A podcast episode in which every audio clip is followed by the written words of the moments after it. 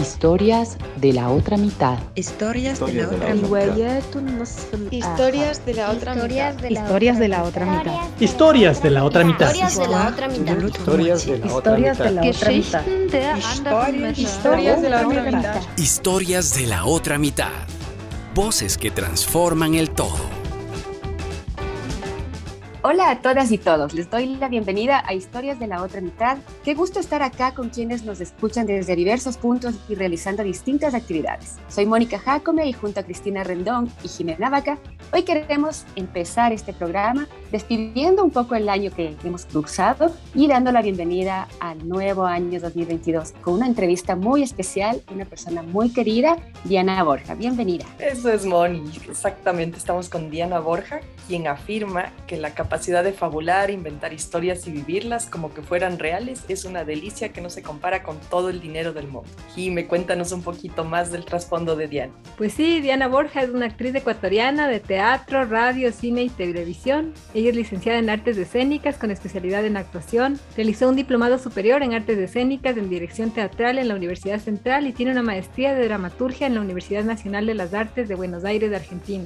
Ella es creadora de Casa Teatro Babilón, un espacio de arte emergente y alternativo y es conocida por su estética teatral urbana en sus monólogos Débora Alfín y Bárbara Babilón, con los que ha recorrido la escena nacional e internacional. También es profesora de técnica vocal para actores y de radio en la Facultad de Artes de la Universidad Central del Ecuador y este año trabajó con las personas privadas de libertad en el Centro de Reclusión Cotopaxi en La Tacunga creando la radionovela Voces de Libertad. Ella también es actriz y guionista del programa de televisión educativa Aprendamos Juntos, que se transmite en el canal Educa. Como ven, una experiencia muy variada sobre la que ahondaremos hoy. Diana, bienvenida a Historias de la Otra Mitad. Gracias por acompañarnos en este último programa del año. Qué lindo, qué gusto. Yo estoy muy alegre de, de conversar con tres mujeres tan tan chéveres también que están siempre dentro del arte y la cultura de esta capital, a las que las vuelvo a ver a los tiempos, así que yo dándoles un agradecimiento por acordarse de mí y súper feliz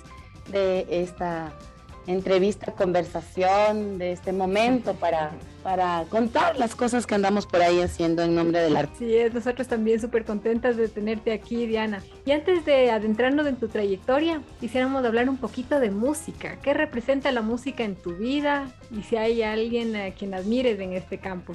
Me gusta mucho la música, bueno, yo creo que en general el arte, porque mis papás son dos artistas plásticos que desde pequeña me inculcaron el amor por todas las artes. Entonces, yo recuerdo mucho mi mamá, eh, cuando era pequeña, me hacía escuchar los grandes de la música de la música clásica, Vivaldi, Beethoven, Wagner, y, me hacía imaginar historias. Siempre, siempre me, han fomentado esto de, la ficción. En general, me gusta mucho el jazz, jazz blues, el rock, soy rockera a muerte todo ese tipo de géneros, ¿no? Que también van mucho con a la generación que pertenezco. Yo soy modelito del 76. Entonces, esos modelitos tienen por ahí esos gustos, no sé, esos son los que a mí me transitan, me transmite. Mucha rebeldía también, mucha reflexión social. Nada, y yo creo que en el teatro la música es muy importante porque es un leitmotiv que te permite ingresar a mundos emotivos. La música son frecuencias que llegan directo, de manera abstracta, directo a, las emociones. Entonces, por ahí puede venir mi gusto a la música y a los músicos de, de, esa onda también, ¿no? Yo sí soy claro. fans de los músicos del rock ecuatoriano.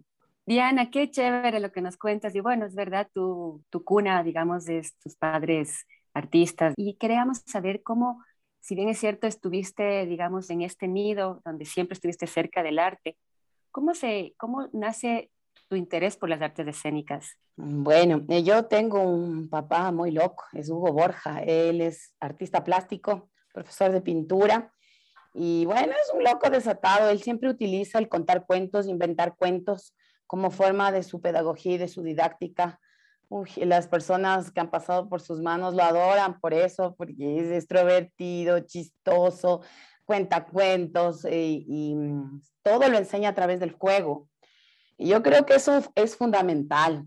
Mi mami siempre se resiente de que siempre le nombro primero a mi papá Pero, claro, ella también tiene toda la, la, la, cepa de las artes plásticas y de la didáctica y la pedagogía y la sociología. Pero sí, yo creo que mi padre, yo me quedaba con mi padre mientras mi mamá trabajaba y mi padre me ha contado cuentos inventados, me ha contado cuentos reales, me ha invitado a contar cuentos, me sentaba en, las, en los parques para mirar personas y que fantaseé quién será, cómo se llamará, qué estará haciendo, cómo será su vida. Ese era un gran juego. Qué hermoso. Luego a mí me divertí mucho porque una profesora que se llama Vivi Telas, eh, argentina, creadora del biodrama, un día nos llevó a un parque ya en Buenos Aires a hacer lo mismo. Y dije, uh, yo eso hacía como de costumbre, el, el acto de fabular, de ficcionar, de meterme en los pies ajenos. Es, es algo como que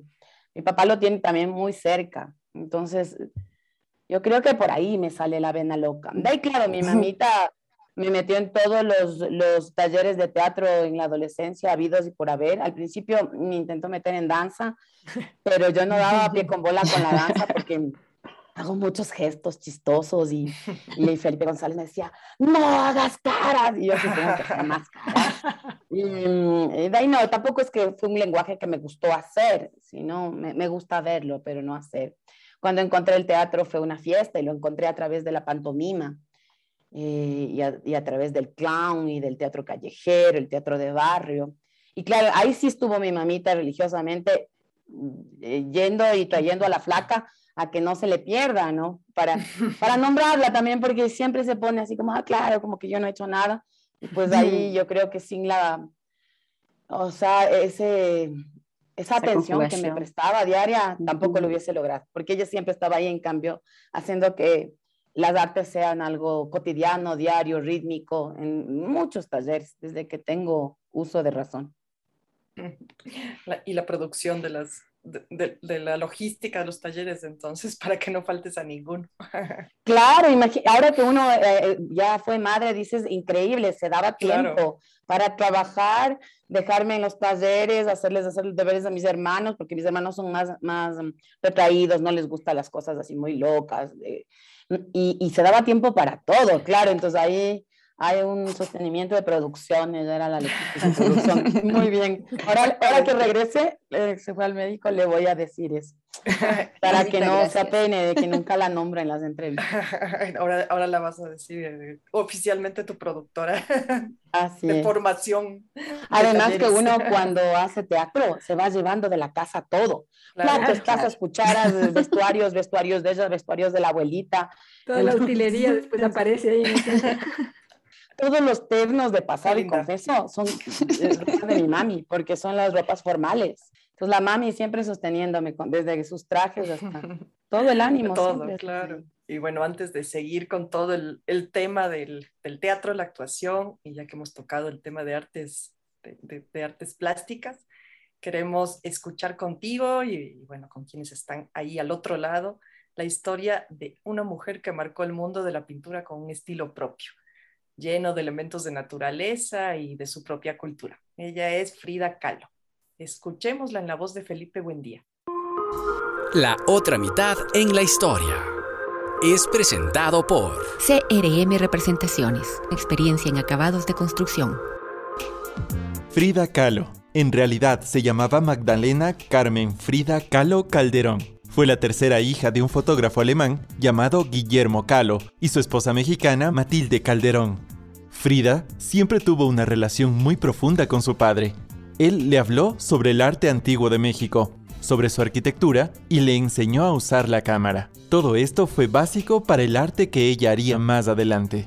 Con seis años se puso muy enferma, debido a la poliomielitis, lo que provocó aislamiento con sus amigos de su edad. Sin embargo, cuando su salud mejoró, empezó a practicar deportes para seguir recuperándose poco a poco. Por ejemplo, practicó boxeo o fútbol, deportes que las niñas no practicaban en esa época. A los 15 años fue una de las primeras niñas que entró a estudiar en la Escuela Nacional Preparatoria de México. A los 18 años sufrió un grave accidente de tráfico y pasó muchos meses sin poder moverse hasta que se curó. En esa época comenzó a pintar sus primeros dibujos y cuadros. Frida Kahlo es una de las más grandes artistas mexicanas Entre sus obras destacan Autorretrato con collar o Las dos Fridas, entre otras más. Pies, ¿para qué los quiero si tengo alas para volar? Fue una de las frases inspiradoras de Frida. Frida Kahlo es un ejemplo perfecto de que los sueños se cumplen siempre que los persigan con todas las fuerzas y que, a pesar de las adversidades, todos podemos alcanzar nuestros objetivos. Diana, ¿qué es para ti Frida? ¿Qué te inspira mm. de ella? Bueno, es, mm, yo creo que por, por el lado de mi papá siempre me llevó a aprender a observar las artes plásticas y a quedarse unos dos minutos frente a un cuadro y observar qué es lo que te transmite, ¿no? Él siempre dice que el, el cuadro se queda con la energía del que pinta. Eh, mi papá cuenta que cuando él pinta, se mete en un mundo de ficción que después salir de ese mundo le es muy difícil y si él saliera a la calle le pisara el carro, porque se queda con toda esa emoción. Entonces, mm, bueno, me hizo ver muchísimos eh, cuadros de la historia, del arte. Y entre esos está Frida Kahlo. Para mí, o sea, ahorita, por ejemplo, estoy haciendo un monólogo con mujeres ah, de la historia que me han marcado y, y, la primera de ellas, la primera que yo escogí para trabajar es Frida Kahlo por, por esa capacidad que tiene de hacer arte con el dolor. Tiene un sinfín de operaciones, son 36 o 38, no recuerdo bien, durante toda su vida de la columna. Tiene, mm, además tuvo poliomielitis, eh, una relación súper extraña y conflictiva con su gran amor, eh, Diego de Rivera, pero sin embargo no deja de ser caruja, no deja de ser fuerte, no deja de ser creativa. Ese llanto no se queda en, en, el lamento, peor en ese tiempo eh, que podía haber tenido mucho que ver con el lamento judío-cristiano, para nada, por de pronto por su origen eh, europeo por parte de su padre no tiene esa, eh, eh, esa necesidad como la que a veces tenemos acá los ecuatorianos de pasarnos llorando y lamentando por la vida si no, no sé de dónde encuentra fuerza. Encuentra fuerza hasta el último día cuando pide que la bajen para ir a su exposición y que la pinten y que la pongan bonita y estar atendiendo su exposición, que la última exposición es la primera que hace. o sea, cuando hace la exposición es la primera vez que saca al público en una sociedad totalmente machista su obra, porque ella siempre estuvo a espaldas detrás de, su, de la fama de su marido y cuando ella se va a Estados Unidos, es como que ahí llega al tope y dice, ya no, o sea, tengo, eh, comienza a, a, dejar esa sombra atrás, esa sombra que también a la que ama mucho. Con eso también me identifico, porque es una capacidad de amar, pero es un amor, es un amor pasional, porque ella es pasión por todos los lados que la ves, es una guerrera, es súper apasionada, eh, es un amor que ella sabe que es destructivo, pero que si no, no valiera la pena porque fuera un amor tibio. Y, mm, o sea, hay muchas aristas en las que yo me, me identifico con ella, e, esta capacidad de volver arte, todo el dolor, eso me, a mí me atraviesa full, eh, muchos aspectos, y mm, inclusive tuvo los huevos de decirles a los surrealistas, yo no soy surrealista, o sea, no necesito de su veña, yo soy simplemente yo, o sea, no necesito pertenecer a ningún ismo de moda y e, entonces eso me llama mucho. Por eso dentro de este monólogo que estoy haciendo y un poco lo dejé de hacer en pandemia porque es muy triste y es muy apasionado. Eh, trabajo sobre muchas mujeres como la Violetita Parra, la Alfonsina Storni, la Virginia Woolf y una... Súper fuertes todas. Sí, súper fuertes todas. Entonces me llevaban como a estados muy, muy, muy fuertes y en pandemia me tocó más bien dejar, dejar un lado es, eso porque me estaba haciendo daño. Pero en realidad a mí de estas mujeres que te he nombrado y, y de Frida más, me, lo que más me atrae es de eso, su capacidad guerrera de estar siempre de pie pese a tener pata de palo. Exactamente, esas mujeres guerreras que nos inspiran, que nos hacen ver que a pesar de la adversidad, pues ser esa luz que brilla incluso en medio de las sombras. Concuerdo contigo totalmente, Diana. Y pasando un poco ya al tema del teatro. Tú en este campo has escrito, dirigido, actuado. Yo quería saber cómo has vivido cada una de estas fases y si hay alguna obra de las que tú has interpretado o escrito con la que te sientas más cercana. A ver, yo empecé por el campo de la actuación. O sea, hay cosas que en la niñez yo como que las tenía claras. Me gusta mucho escribir. Desde que soy guagua, por ahí tengo unos escritos que le dictaba a mi papá cuando yo tenía tres años. Y mi papá me acolitaba y dice, libro escrito por Dianita Borja a los tres años. Y son unas fábulas. La escritura siempre me has amado. Pero bueno, me enamoré de la actuación a los 11 años y mm, eh, seguí ese, ese camino porque me da mucha cercanía con la gente, el, el, sentir a la gente. Por eso es que yo no hice nunca teatro online, porque no sientes la gente, es como un polvo mal hecho, o sea, no, no, no hay el otro, no está el otro para participar, entonces, ¿para qué?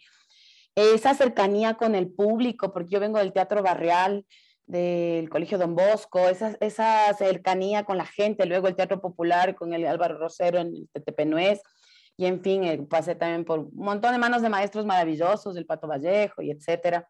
Eh, primero cogí ese camino, porque además supongo que las hormonas de la juventud son, son un volcán y es por ahí que yo me sentía plena. Luego, poco a poco, después de salir de la facultad, bueno, hice teatro y traté de hacer televisión también, que es un lenguaje muy amable, en, en, el que la gente me ha querido mucho. No sé, hay gente que hasta ahora se acerca a la calle y me dice, usted es la de los números, usted es la de tal capítulo de Paso de Confeso. Y eso más allá de llenarme de egolatría, me da mucho cariño porque mm, la gente me quiere y, espero a, que todo lo que haga eh, sea bien recibido porque lo hago para la gente. O sea, es este ese sentido popular que me transmitieron mis papás, también es muy, muy fuerte.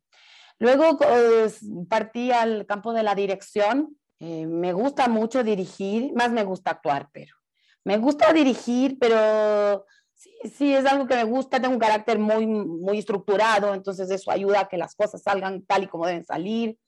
Eso también es bueno. Había un director que se llama Dieter Belker, eh, que nos enseñó alemán, nos enseñó dirección y decía, Diana, tú abres diapasón, cierras diapasón, eso es bueno para ser director, tratar con suavidad y luego con dureza. Yo decía, ah, bueno, entonces sí creo que va a servir para eso.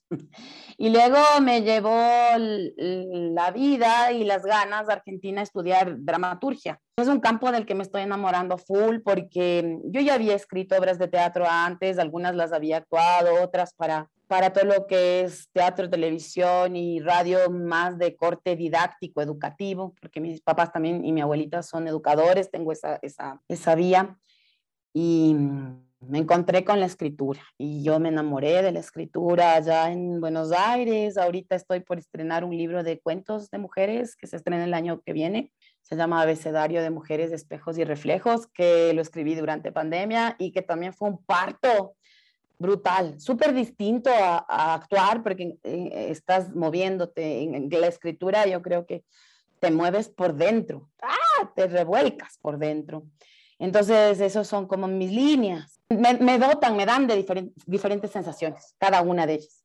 Pero sin embargo, nada como la actuación, yo creo, porque esa sinergia con el público es así como que no lo cambiaría por nada en el mundo. Todos creo que tenemos algo que nos encanta y hacemos de todo, pero lo que nos apasiona es como muy particular en nuestras vidas, en algún momento de cada vida, ¿no? Quería preguntarte, Diana, por favor, que nos cuentes acerca de Casa Teatro Babilón.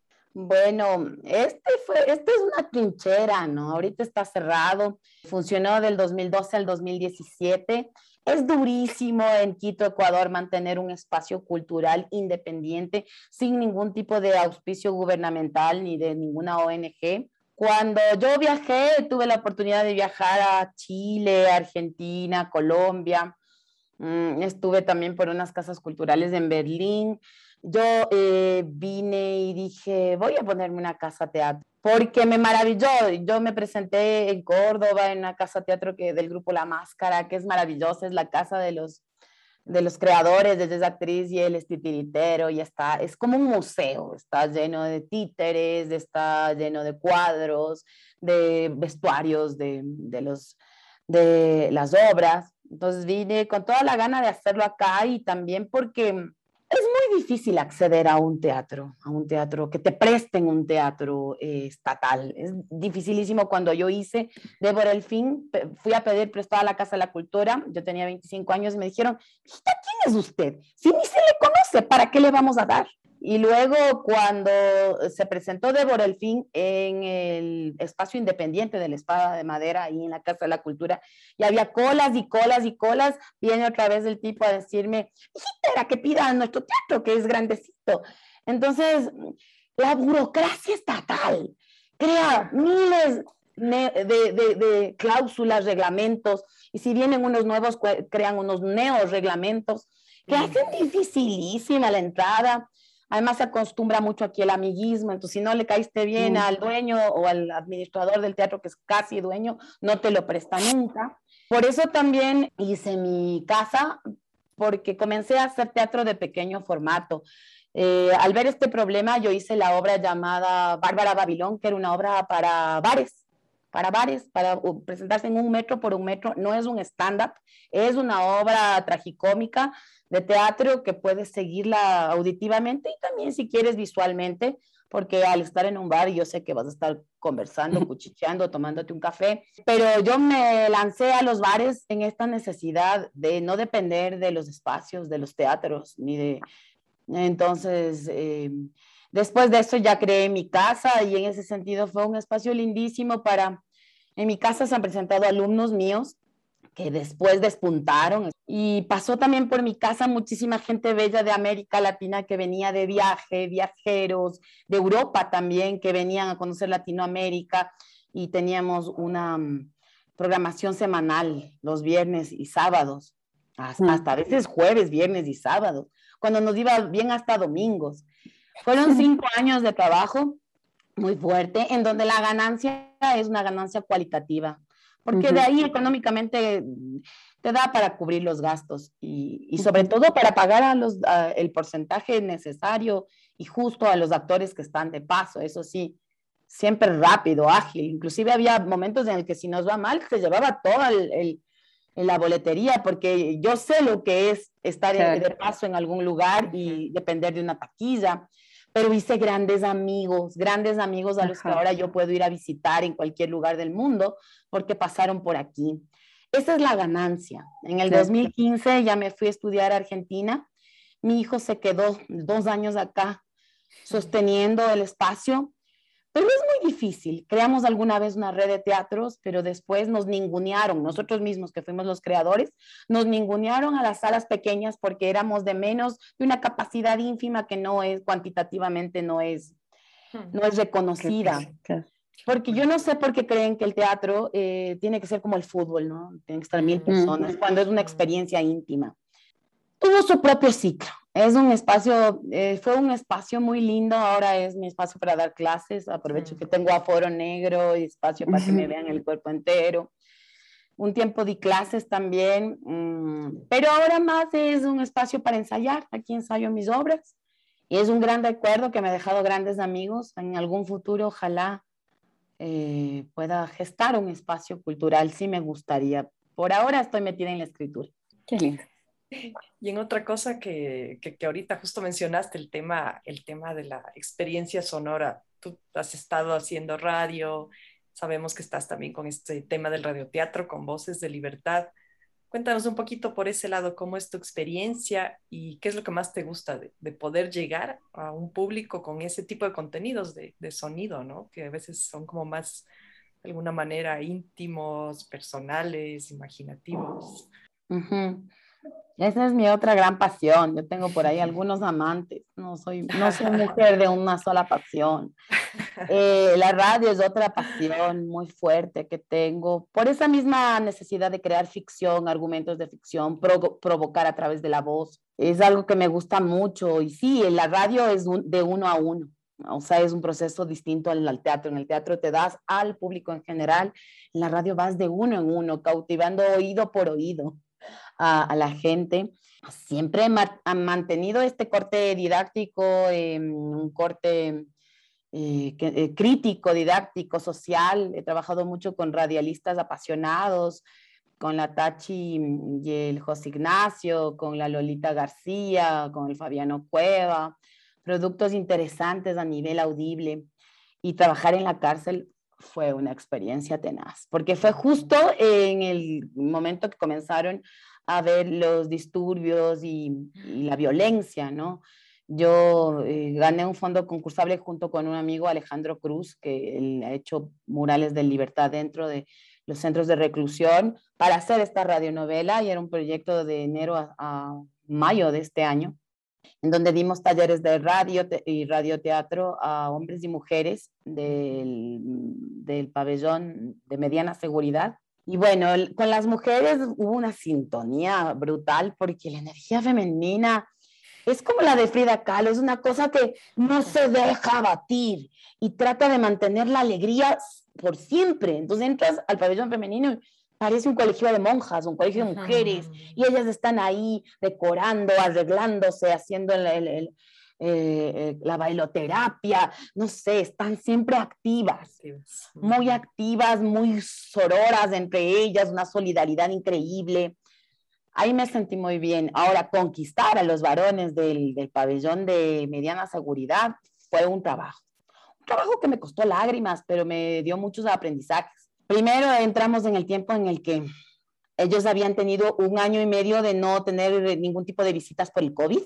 Mm. Y de pronto entra la profediana a la, a la, al pabellón de mediana, en donde las miradas las ibas. Además que no me, no, me, no me maltrataban, nunca verbalmente no me han dicho nada, para nada, pero sentías así. La energía. Energía, la energía del acoso. Eh, me decía el Alejandro, mi amigo Alejandro eh, Cruz, mírales a los ojos, salúdales y claro, ahí ganándote poco a poco. Y me fui ganando poco a poco para que me dejen de ver como una presa de su deseo por ser del otro género y comiencen a valorarme como mujer inteligente, creadora. Con ellos fue loquísimo, fue clase fue unas clases casi universitarias. Yo llevaba fichas mnemotécnicas para hablarles con los el lenguaje más técnico, mm, porque ellos allá tienen un programa de radio.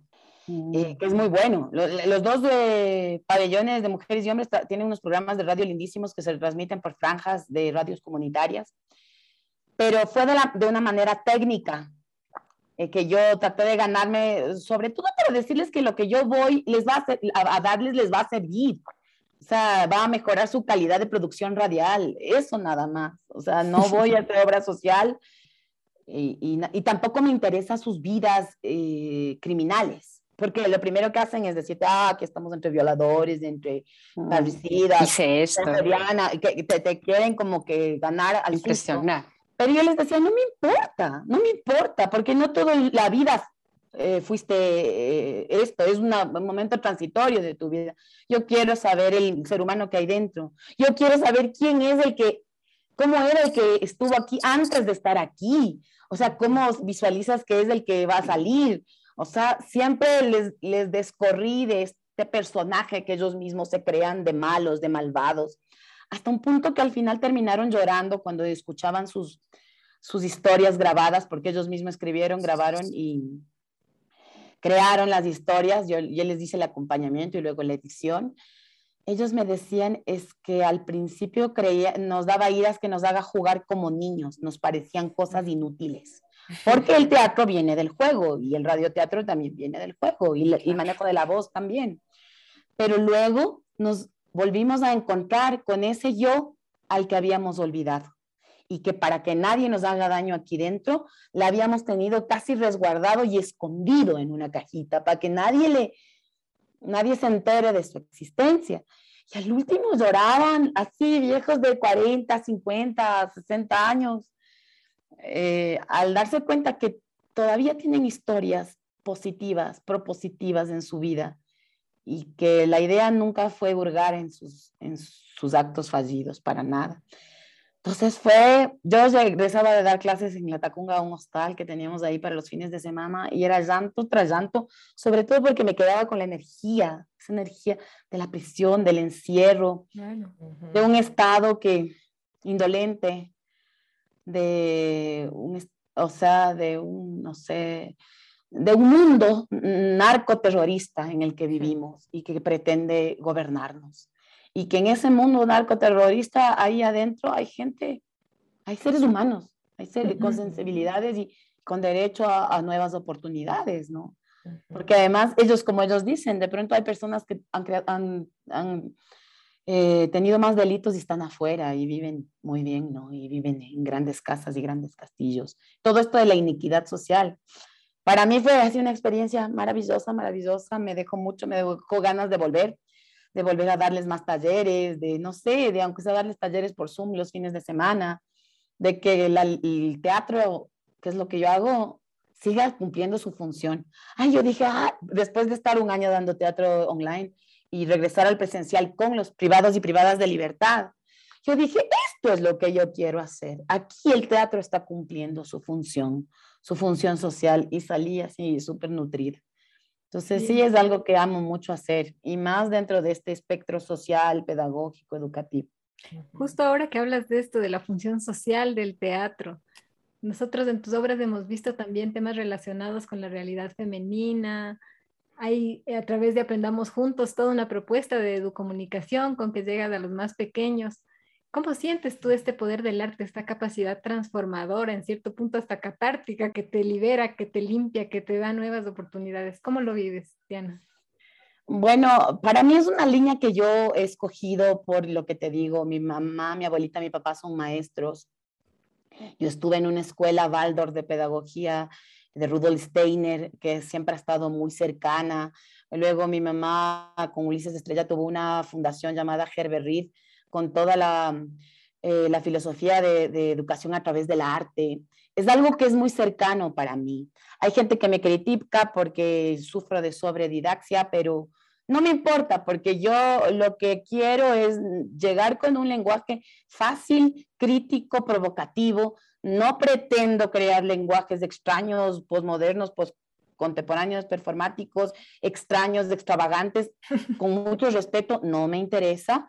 Eh, entonces, sé que esa es mi línea, es llegar a, las masas, a esa inmensa minoría, porque, por ejemplo, la televisión educativa que hacemos en Educa, es una, es una, televisión de muy bajo presupuesto, de muy bajo presupuesto. Se sacaron la lotería conmigo. Soy guionista, locutora, titiritera, actriz, fui profesora. Eso nos ayuda a poder sacar un producto con muy poco presupuesto, con un equipo muy comprometido que mm, lucha año a año con los recortes, los recortes presupuestarios del gobierno que cada vez son más terribles. Y que sin embargo con todas las fallas, porque si tuviésemos los, los insumos económicos necesarios, si hacemos muchas cosas más, eh, estamos con poco haciendo mucho. ¿Qué es eso? Yo creo que el teatro tiene esa capacidad, no sé si el arte en general, pero el teatro, que es mi, que es mi materia, de construir con poco, mucho, con poco, con lo mínimo. Ajá, eso es muy bonito también. Yo sé que esa precarización laboral y se aprovechan de eso, de esa capacidad que tiene el artista, el actor, de hacer mucho con poco, eh, no es por precarizar, o sea, no se debería precarizar, se lo hace, pero en cambio es, es maravilloso cómo se puede llegar a gente que no tiene acceso a Internet, a gente que no tiene acceso a la academia, entre comillas, y, de alguna manera dejar dejar algo, una semilla, abrir una puerta, más que dejar una semilla, diría yo, abrir una puerta para porque además la educación a través del arte es emotiva, es un vínculo emotivo. Eso es lo loco, no es información, información, información, sino es un vínculo emotivo y entonces va a ser eterno. Si tú cierras los ojos y te acuerdas de los maestros a los que nunca olvidarías, es porque con ellos creaste un vínculo emotivo. Y esas son las cosas que nunca se van a olvidar. Por ahí es donde yo quiero llegar. Por ahí. Entonces, en ese sentido, ese es el camino que he construido y, y me siento orgullosa por ese camino, porque yo es un camino consciente. No es que eh, por, solo por ahí me salen trabajos, no, es que por ahí me gusta trabajar. Eh, un poco eso. Qué interesante, Diana. Sí, yo creo que esa es la búsqueda en realidad que todos tenemos que estar permanentemente, ¿no? ¿Qué otros proyectos tienes para el próximo año?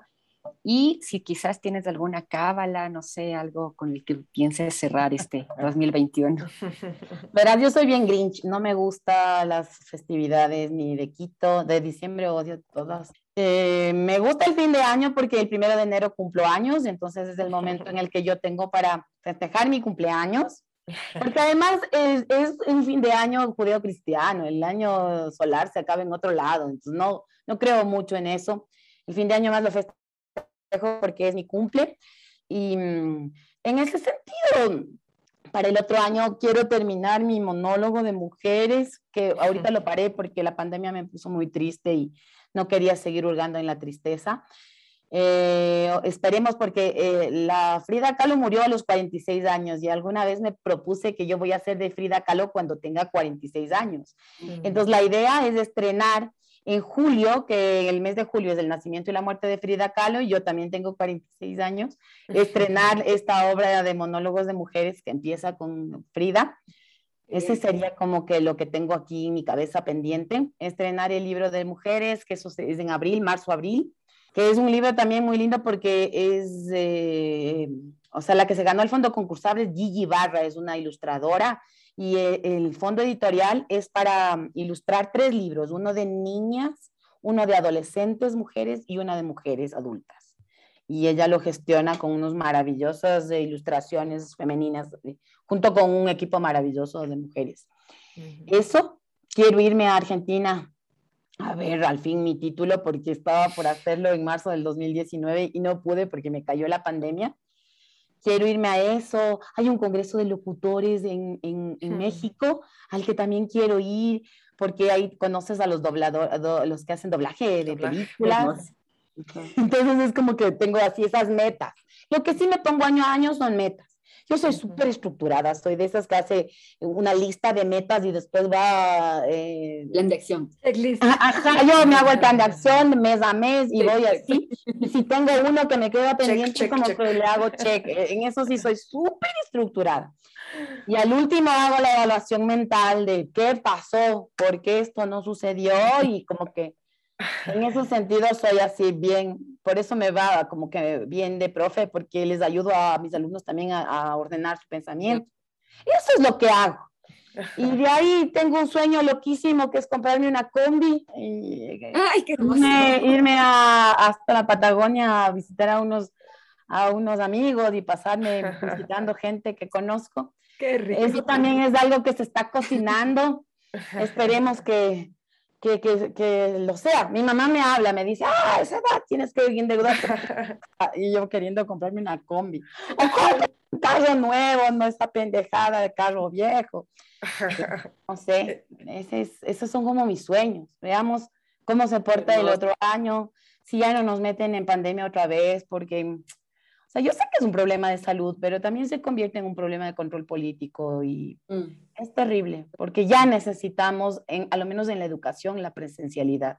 Ya necesitamos espacios de... No entiendo cómo los centros comerciales pueden estar uh de gente y los teatros no. O sea, no comprendemos esas cosas. Es verdad. y bueno, ya otra cosa que está por terminar aparte del 2021 y ojalá los encierros también, como bien dices, es el tiempo en este programa, pero tenemos un último, último segmento. Cuestionario Flash. Te vamos a decir una palabra y tú nos contestas con lo primero que se te venga a la mente. Palabra, frase, lo que quieras. La primera palabra es tablas. Ay, amor, amor. Propósito. Mm, felicidad, alegría, alegría, alegría, risas. Si no hay alegría y risas, pierden el tiempo conmigo. Futuro. Luminoso. Amor. Comprometido. Pero no compromiso. Comprometido. Compañero, diferente. Compañero. Ya, amor compañero. No vayan a creer que quiero casar a alguien. No, no. Pasión. Pasión.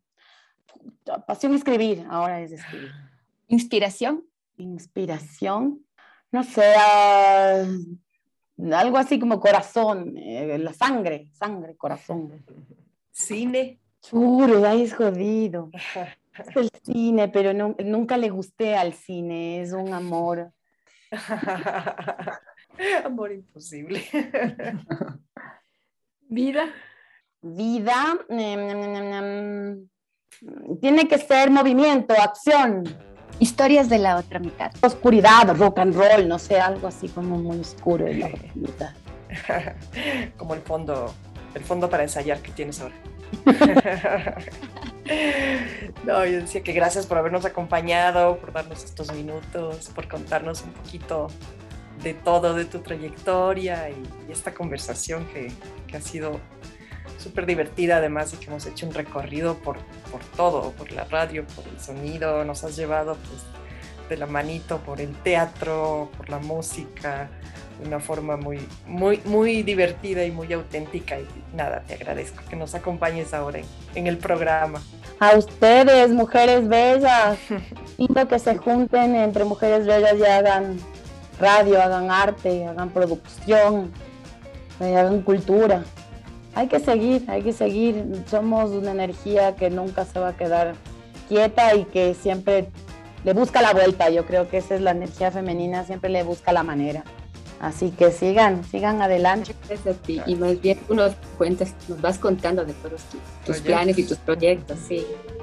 Sí, vamos a estar súper atentas para los monólogos, para todo lo que se venga en el 2022. Y un millón de gracias por habernos acompañado, por transmitirnos esta fuerza, esta energía, estas ganas de seguir adelante, como decías con el ejemplo de Frida Kahlo. Venga lo que venga, ahí estamos fuertes y decididas para seguir adelante y que este 2022 nos traiga a todos esas ganas de ponernos metas, de, decir hacia dónde queremos ir y, de tratar de conseguirlo. Un abrazo a quienes nos han estado escuchando el día de hoy y muchísimas gracias por compartir durante todo este 2021 historias de la otra mitad y que el próximo año nos traiga muchísimas historias muy interesantes, divertidas e inspiradoras. Un abrazo. Historias de la otra mitad. Voces que transforman el todo. Historias de la otra mitad. Historias de la otra mitad. Historias de la otra mitad. Historias de la otra mitad. Historias de la otra mitad. Historias de la otra mitad. Historias de la otra mitad agradece el apoyo de CRM Representaciones.